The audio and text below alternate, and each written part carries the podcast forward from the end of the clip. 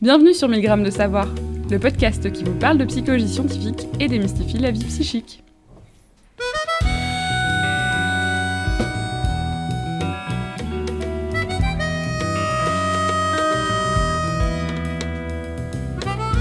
Aujourd'hui, nous avons le plaisir de recevoir Alison Marie, chercheuse au Centre de cognition et neurosciences de l'Université libre de Bruxelles.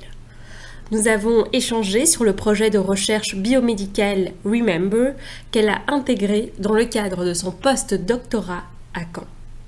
Suite aux attentats de Paris le 13 novembre 2015, une étude a été menée pour comprendre les mécanismes de la mémoire en jeu chez les personnes souffrant d'un trouble du stress post-traumatique. Alison nous a d'abord expliqué ce qu'était un trouble du stress post-traumatique. À l'issue de cette recherche, elle découvre que les personnes qui n'ont pas développé de stress post-traumatique ont des capacités de contrôle de la mémoire qui sont préservées.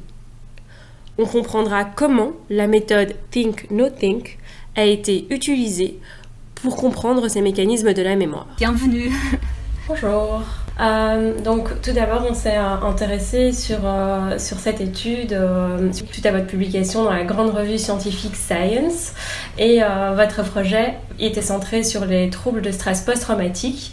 Et donc du coup, je me demandais si vous pouvez nous expliquer ce que c'est. les troubles de stress post-traumatique et si vous pouvez nous donner quelques exemples s'il vous plaît. Oui, alors euh, donc euh, un trouble du stress post-traumatique, bien quand même son nom l'indique, c'est un trouble qui se développe chez certaines personnes, pas chez tout le monde, mais chez certaines personnes à la suite euh, d'un événement traumatique. Alors, donc un événement traumatique, c'est un événement qui va exposer l'individu à, à, la mort, ou à une menace de mort, ou à des blessures graves, ou à des violences sexuelles, ce genre de choses. Et donc, euh, les personnes qui euh, donc euh, peuvent développer un trouble du stress post-traumatique ont vécu l'événement de manière directe. Donc, c'est par exemple dans, dans, le cadre de notre projet, c'est un projet qui s'est intéressé aux, aux, personnes qui ont été exposées aux attentats du 13 novembre à Paris. Et donc, les exposés directs, c'est par exemple les personnes qui étaient au Bataclan ou qui étaient sur les terrasses des cafés et qui ont été directement exposées aux attentats.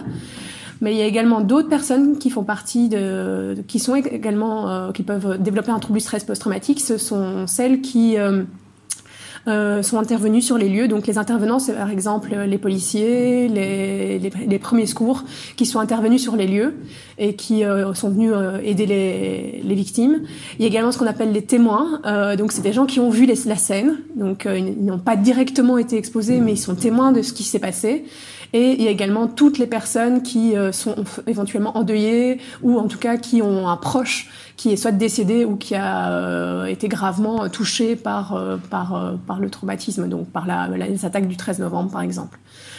Et euh, donc il y a plein de symptômes, il y a quatre catégories de symptômes qui peuvent être développés. Donc on appelle, il y a les intrusions en mémoire. Donc les intrusions en mémoire, c'est c'est vraiment des, des, souvenirs liés au traumatisme qui vont venir générer, euh, qui apparaissent de manière involontaire dans le quotidien des personnes. Donc ils vont, les personnes vont être confrontées à un élément dans leur environnement qui va venir euh, faire ressurgir le, le, souvenir du traumatisme et qui va vraiment créer une grosse détresse psychologique. Et donc euh, ces intrusions mémoire, c'est quelque chose euh, à laquelle on va s'intéresser de manière un peu plus en détail dans, ce, dans cette étude que je vais vous expliquer par la suite. Donc il y a d'autres symptômes, il y a les symptômes d'évitement. Donc ça, c'est par exemple, les personnes vont éviter des gens, des lieux qui vont leur rappeler le souvenir. Il y a ce qu'on appelle euh, des symptômes euh, donc d'hyperréactivité, donc ces personnes qui vont être hyper réactives euh, à, à, leur environnement et qui vont avoir tendance à être beaucoup plus irritables aussi. ce genre de symptômes qu'on voit apparaître. Il y a également euh, donc des troubles de l'humeur et euh, de la cognition. Donc au niveau des troubles de l'humeur, on voit apparaître la culpabilité, des affects négatifs qui restent, euh, qui se maintiennent dans le temps, ce genre de choses. Mais il y a également euh, des, des, éléments du traumatisme, de, du souvenir traumatique que la personne n'est plus capable de rappeler. Donc ça, c'est un autre, une autre caractéristique qui peut apparaître comme symptôme du trouble du stress post-traumatique. Et donc voilà, c'est un peu le topo euh, de, de ce trouble. Ok. Euh, on voulait savoir déjà euh, tout au début de cet entretien les résultats que vous avez trouvés suite à votre étude. Alors, donc, comme je l'ai dit donc juste avant, on s'est intéressé plus spécifiquement à l'un des symptômes du trouble du stress post-traumatique qui sont les intrusions en mémoire, les pensées intrusives. Et donc, donc donc on sait que voilà, c'est l'un des symptômes majeurs du trouble du stress post-traumatique, ce qui, qui, crée beaucoup de détresse chez ces personnes.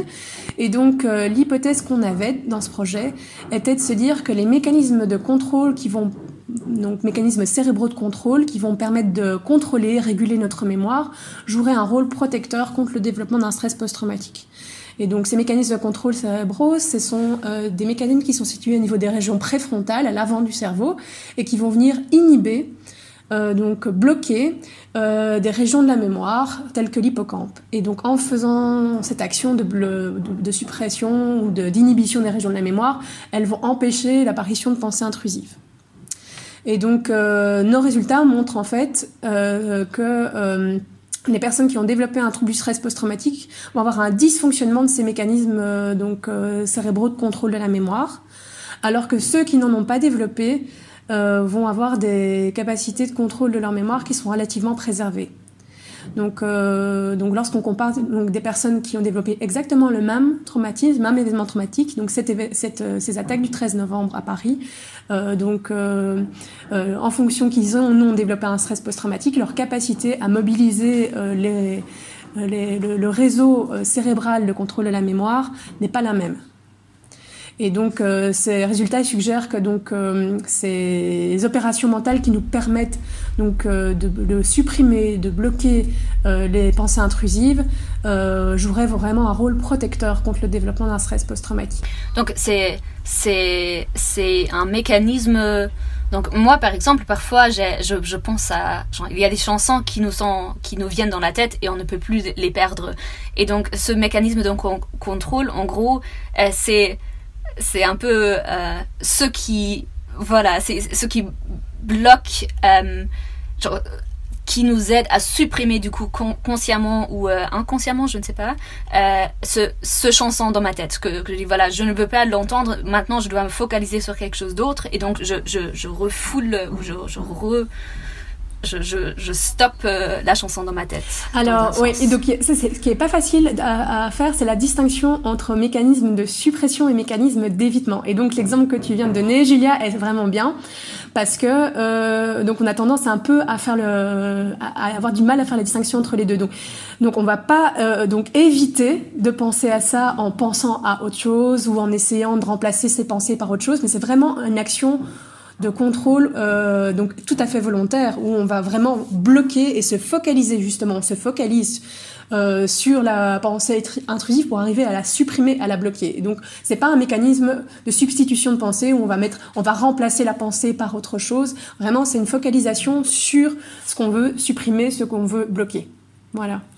Et donc, euh, oui, on, on, a utilisé une tâche spécifique pour faire ça. Donc, je ne sais pas si vous voulez que je la détaille un petit peu plus ou, euh, ou c'est pas nécessaire, mais ouais, ça, je.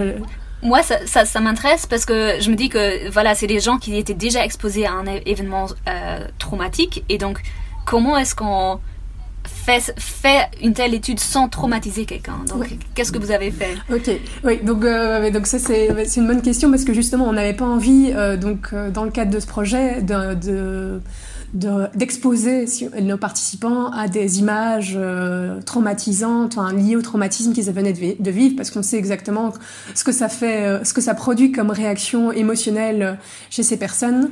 Et euh, donc c'était absolument pas l'objectif. Et donc ce qu'on a fait, c'est qu'on a utilisé un paradigme qui s'appelle le paradigme think no think.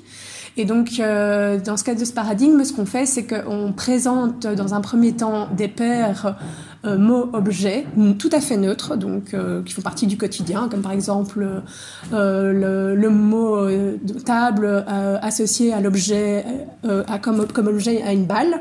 Et donc, ce qu'on a demandé aux participants, c'est d'apprendre ces associations par cœur.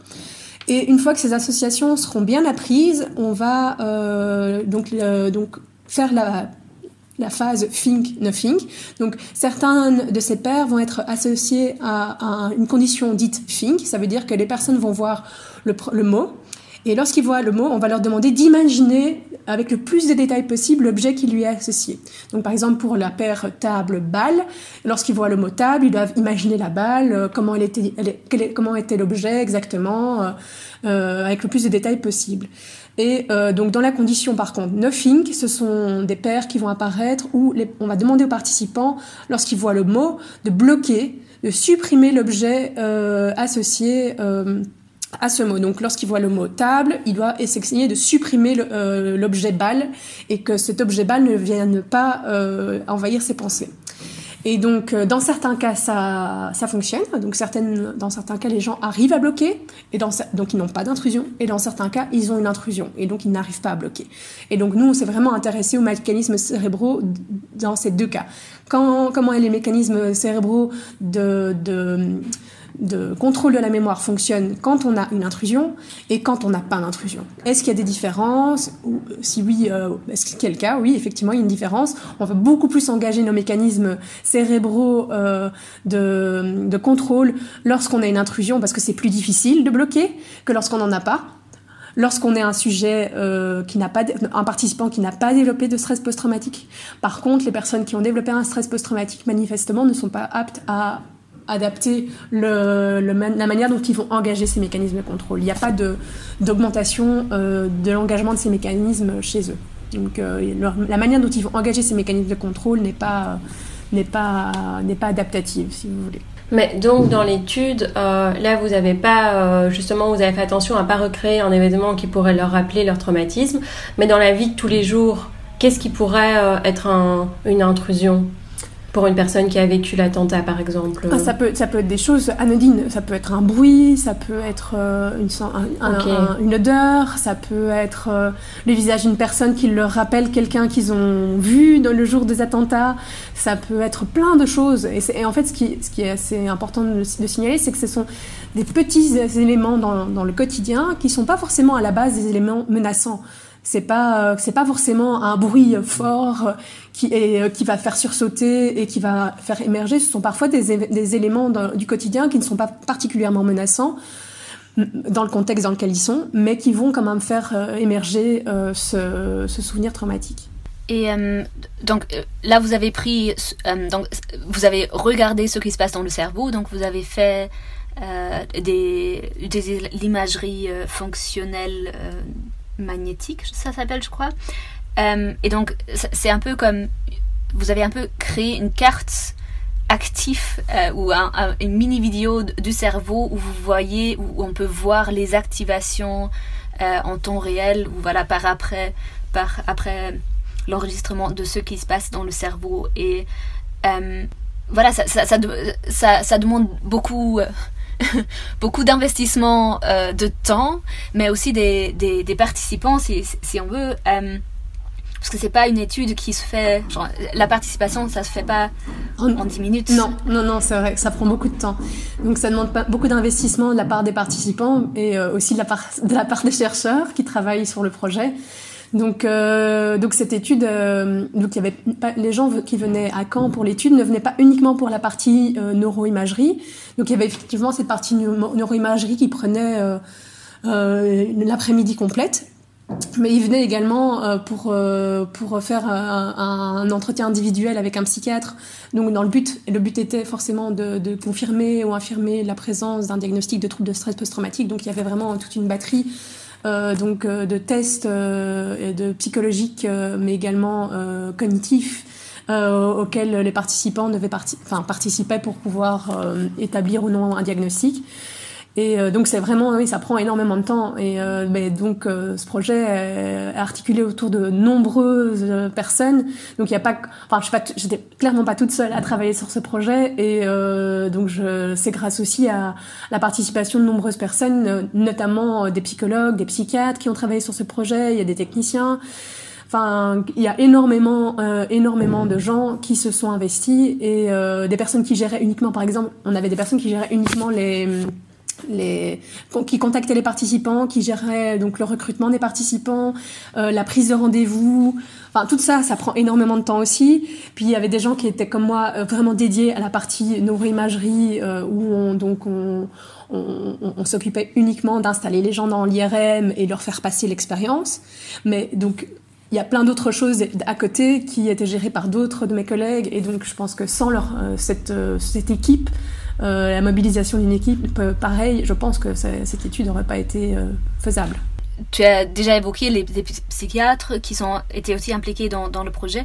Est-ce qu'il y a quelque chose qui peut être genre le résultat en soi donc ça pour moi ça me voilà c'est intéressant de savoir voilà, il y a une différence du, du, du, fonctionnement des cerveaux, mais est-ce qu'il y a une implication pratique de ça? Donc, comment est-ce qu'il y a du coup, par exemple, une recommandation de thérapie ou euh, euh, quelque chose de ce genre Oui, alors euh, donc oui, donc dans le cadre de ce projet. On, donc il y a des pistes qui sont évoquées par rapport à ça. Donc pour l'instant, les, thérapies standards qui sont proposées pour euh, le trouble du stress post-traumatique, ce sont des thérapies dites d'exposition. Donc en fait, les personnes sont euh, donc en thérapie en intervention psychologique avec un, psychologue ou un psychiatre. Et donc euh, ces thérapies d'exposition, mais elles vont évoquer le souvenir du traumatisme dans un environnement qui est qui est l'environnement de la thérapie, donc qui est dans lequel ils se sentent normalement en sécurité, ce qui va permettre donc d'évoquer ce souvenir dans un environnement non menaçant et de, de, va permettre également de, de diminuer euh, la peur et euh, la, la, réaction émotionnelle liée au souvenir traumatique, mais va également permettre de recontextualiser le souvenir traumatique dans son, dans son contexte, c'est-à-dire qu'il fait partie du passé, euh, même si on y pense euh, et, que ça fait émerger parfois des émotions, bah, c'est plus c'est plus présent, ça fait partie du passé et donc c'est des choses qui sont importantes à faire euh, à, à, faire apparaître dans le cadre de la thérapie. Maintenant ici, ce qu'on met aussi en évidence, c'est que au-delà au-delà de ces thérapies qui fonctionnent bien, mais qui peuvent encore être améliorées parce que malheureusement, forcément, ça n'est pas parfait. Euh, donc, euh, il y a également un travail qui pourrait être fait sur ce qu'on appelle les mécanismes de contrôle, qui permettraient d'avoir une meilleure, un meilleur contrôle et une meilleure régulation des pensées intrusives. Et donc, euh, ça, ce sont euh, des thérapies qui pourraient se faire en complément de celles qui sont déjà existantes et qui permettraient, euh, donc, comme je disais, d'avoir aux participants d'avoir de meilleures capacités de contrôle de leurs pensées intrusives et euh, ça pourrait euh, également les aider euh, donc dans leur quotidien. Maintenant, ça reste une piste à explorer. Et c'est là, c'est nous en tant que chercheurs en neurosciences qui faisons émerger cette piste de recherche. Mais donc là maintenant, la main, on laisse la main aux, cliniciens de, de, voir si c'est une piste effectivement prometteuse dans le cadre de leur pratique. Moi, j'avais une dernière question. Euh, en, faisant des recherches euh, sur, euh, sur votre étude, je me suis rendu compte que ça a touché plusieurs domaines de la psychologie. Et vu que tout bientôt, on va sortir un épisode sur les différents champs de la psychologie, je me demandais si vous pouviez un peu faire le lien justement entre est-ce que c'est que de la psychologie clinique, mais en fonction des, des, outils que vous avez utilisés, est-ce que vous avez besoin euh, d'autres euh, types de, de psychologie? Enfin, Est-ce qu'il y a de la psychologie sociale aussi? Est-ce que vous avez besoin d'historiens ou encore euh, de politiciens dans la recherche? Enfin, Un peu le côté interdisciplinaire de, de ce projet-là. Alors, le projet dans lequel je me suis insérée s'intègre dans un projet qui est beaucoup plus vaste qui s'appelle euh, le programme 13 novembre. C'est un programme transdisciplinaire qui a été développé donc à la suite des attentats du 13 novembre et qui effectivement regroupe euh, plein de disciplines différentes. Et donc le but, l'un des buts, l'un des volets de ce projet était de recueillir les témoignages de 1000 personnes qui ont été euh, donc exposées de près ou de loin aux attentats du 13 novembre. Et donc le but était de voir l'évolution de la mémoire des attentats au cours du temps. Donc, euh, et faire le lien entre la mémoire individuelle de chaque personne et la mémoire dite collective. Donc, euh, comment, de manière collective, dans les médias, euh, est-ce que cette mémoire des attentats évolue et en quoi est-ce que ça influence les mémoires individuelles? Donc, c'est vraiment un projet de ce type-là qui a été développé au départ. Et puis nous, on s'est intégré également dans ce projet avec le projet dit Remember, qui est le projet de recherche biomédicale qui avait pour but de voir les mécanismes cérébraux de résilience au, stress. Et, euh, et, donc, euh, ça, donc clairement, ce projet euh, recoupe plein de disciplines différentes, comme je le disais, des historiens, euh, des, sociologues, des psychologues, euh, des psychiatres, également des personnes qui travaillent dans le domaine de la santé publique, des épidémiologistes, pardon, des gens qui s'intéressent aux sciences politiques. Enfin, ça regroupe vraiment comme, plein de gens qui s'intéressent à des domaines divers. Et euh, donc, euh, donc c'est ça aussi l'intérêt de ce projet, je pense. Donc il y a la partie biomédicale, mais il y a tout un autre volet à côté, euh, et ce qui permet un pas mal d'échanges grâce aux réunions, il y avait des réunions régulières dans le cadre de ce projet, et ça permet pas mal d'échanges à, plusieurs niveaux, et on est vrai qu'on n'a pas l'occasion, souvent, dans le cadre de nos recherches, d'interagir avec des gens qui viennent de disciplines aussi variées. Et est-ce que euh, cette étude a eu des répercussions sur euh, différents champs, euh, différentes disciplines suite aux résultats? Est-ce qu'il y a des choses qui ont été adaptées ou pour l'instant c'est encore un niveau trop récent? Alors, donc, ben, je sais qu'il y a, des, plusieurs projets qui sont un peu à cheval entre, entre plusieurs disciplines. Donc, et, donc, il y a des projets qui s'intéressent vraiment aux témoignages qui ont été faits donc par les personnes euh, de cette étude précédente dont je parlais, et qui veulent faire le recoupement entre notamment euh, fonctionnement cérébral et, euh, et, et, les, et, les, témoignages. Donc il y a des méthodes qui sont un peu complexes que, que je, je, ne maîtrise pas, mais qui sont des méthodes de textométrie ou qui permettent d'analyser certains éléments dans les témoignages des gens et de faire des recoupements sur base de ces témoignages pour faire des analyses spécifiques. Et donc euh, oui, il y a des projets qui, euh, qui un peu transdisciplinaires qui, euh, qui, vont, qui, vont voir le jour. Donc moi, je m'intéressais vraiment à la partie vraiment biomédicale, neuroimagerie, mais je pense que oui, il y a d'autres personnes qui s'intéressent à des, à des approches un peu plus transdisciplinaires. donc une question un peu plus large. en ce moment, on vit, vit dans une période très clairement très voilà, bizarre, très différente. Et euh, dans les médias, on voit parfois euh, que les gens appellent ça une, une, situation traumatisante. Et voilà, on n'est pas exposé à une directement, on voit pas quelqu'un mourir. En tout cas, j'espère pour la plupart d'entre nous euh, que c'est bien le cas. Mais euh, est-ce que c'est vraiment comparable une situation avec une menace euh, invisible pour la plupart des gens comme maintenant avec le Covid et une menace qui était très visible pour les attentats alors, euh, donc ça, dépend à, quel, point de vue on se, pose. Si on parle des, des, personnes, des soignants, par exemple, dans les hôpitaux euh, qui sont confrontés euh, au Covid tous les jours, ou on parle de nous en tant que population, très clairement, on ne vit pas la même chose. Ça, c'est certain à 100%. Euh, donc, euh, donc la, pandémie actuelle euh, donc peut être associée à ce qu'on appelle un événement traumatique dans certains pour certaines personnes, étant donné qu'il y a effectivement une menace pour la vie de l'individu. Enfin, je pense qu'on on est clair là-dessus. Donc maintenant, on on n'est pas tous exposés à cet événement traumatique. Donc, comme je le disais quand je définissais ce qu'est un trouble du stress post-traumatique, les intervenants, eux, peuvent être confrontés à, ce traumatisme de manière très directe, ou les personnes qui ont été hospitalisées et qui euh, donc euh, dont la vie a été en jeu, ou même les personnes qui ont perdu un proche euh, suite à cette pandémie. Typiquement, ces trois catégories de personnes sont des gens qui qu'on peut considérer comme ayant vécu un traumatisme et pouvant malheureusement être à risque de développer un stress post-traumatique. Maintenant, nous, en tant que population générale, on, fait moins partie de cette catégorie-là. Maintenant, euh, c'est pas parce qu'on n'est pas exposé de manière plus directe à, un événement traumatique qu'on n'est pas touché par la pandémie et parce que tout ce qui se passe autour de nous. Et il y a pas mal d'études, enfin en tout cas certaines études qui commencent à apparaître pour le moment, qui indiquent clairement que le nombre, enfin de, de, des symptômes anxieux, les, les, symptômes dépressifs ou des symptômes euh, du type de ceux qu'on observe dans le cadre d'un stress post-traumatique sont quand même en nette augmentation, et ça même dans la population générale. Donc c'est quand même des choses à prendre en considération. Et euh, voilà, donc euh, c'est une situation, je ne dirais pas traumatique pour tout le monde, en tout cas pas pour la population générale, mais anxiogène, très certainement, oui. et dans, dans ce cas-là, donc pour ces gens, est-ce qu'il y a est-ce qu'il y a des, astuces ou, des, des, des, mécanismes de protection à mettre en place pour qu'on... voilà, euh, je ne sais pas si ça aide de boire une tisane pour se sentir mieux, mais voilà, est-ce qu'il y, y, a quelque chose qui peut nous un peu protéger euh, pour ne pas développer un, un stress euh, troubles de stress post-traumatique Désolée.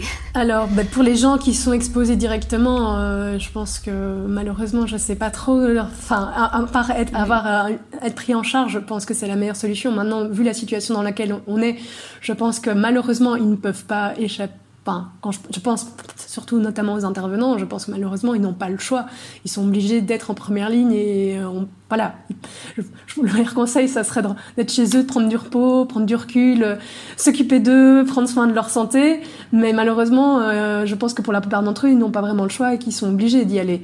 Et euh, maintenant, pour la population générale, bah pour oui, je pense que aller voir tous les jours et toutes les deux minutes ce qui se passe dans les news en lien avec le Covid, si justement on trouve ça anxiogène, je pense que c'est la dernière des choses à faire. Euh, et c'est de trouver des activités ressourçantes qui nous permettent de, voilà, de, de, de rebondir. Euh, c'est certainement la bonne solution. Maintenant, euh, voilà, ne pas hésiter à, oui, à consulter un professionnel de la santé si on, ressent la moindre détresse psychologique et on, on, on, se sent pas à même de la surmonter. Je pense que ça, c'est une des premières choses à faire. Merci beaucoup. De rien. Merci à toi. Merci beaucoup euh, d'avoir pris du temps pour répondre à toutes nos questions et nous avoir partagé euh, toutes, ces, toutes ces connaissances. Merci à vous pour l'intérêt. Cet épisode vous a été présenté par Julia Eberlein, docteur en psychologie sociale à l'Université libre de Bruxelles, et Farhat Bell, étudiante en psychologie sociale et interculturelle à l'Université libre de Bruxelles également. À très bientôt pour un prochain épisode. Le podcast est un projet des membres du Center for Social and Cultural Psychology de l'Université libre de Bruxelles et de Sarah Levaux, membre du groupe de recherche en psychologie sociale de l'Université Lumière Lyon 2. La musique de ce podcast a été réalisée par le Kenzonera Quartet. Sylvain Deloué a créé notre magnifique logo. Vous trouverez des informations complémentaires sur le site du CESCUP, cescup.ulb.be slash milgram-2- N'hésitez pas à nous contacter sur Twitter at mcscoop ou par mail via 1000 de savoir at gmail.com. Vous pouvez vous abonner à notre podcast sur iTunes, Stitcher, SoundCloud ou via votre application podcast favorite. Merci de nous avoir suivis et à la prochaine fois.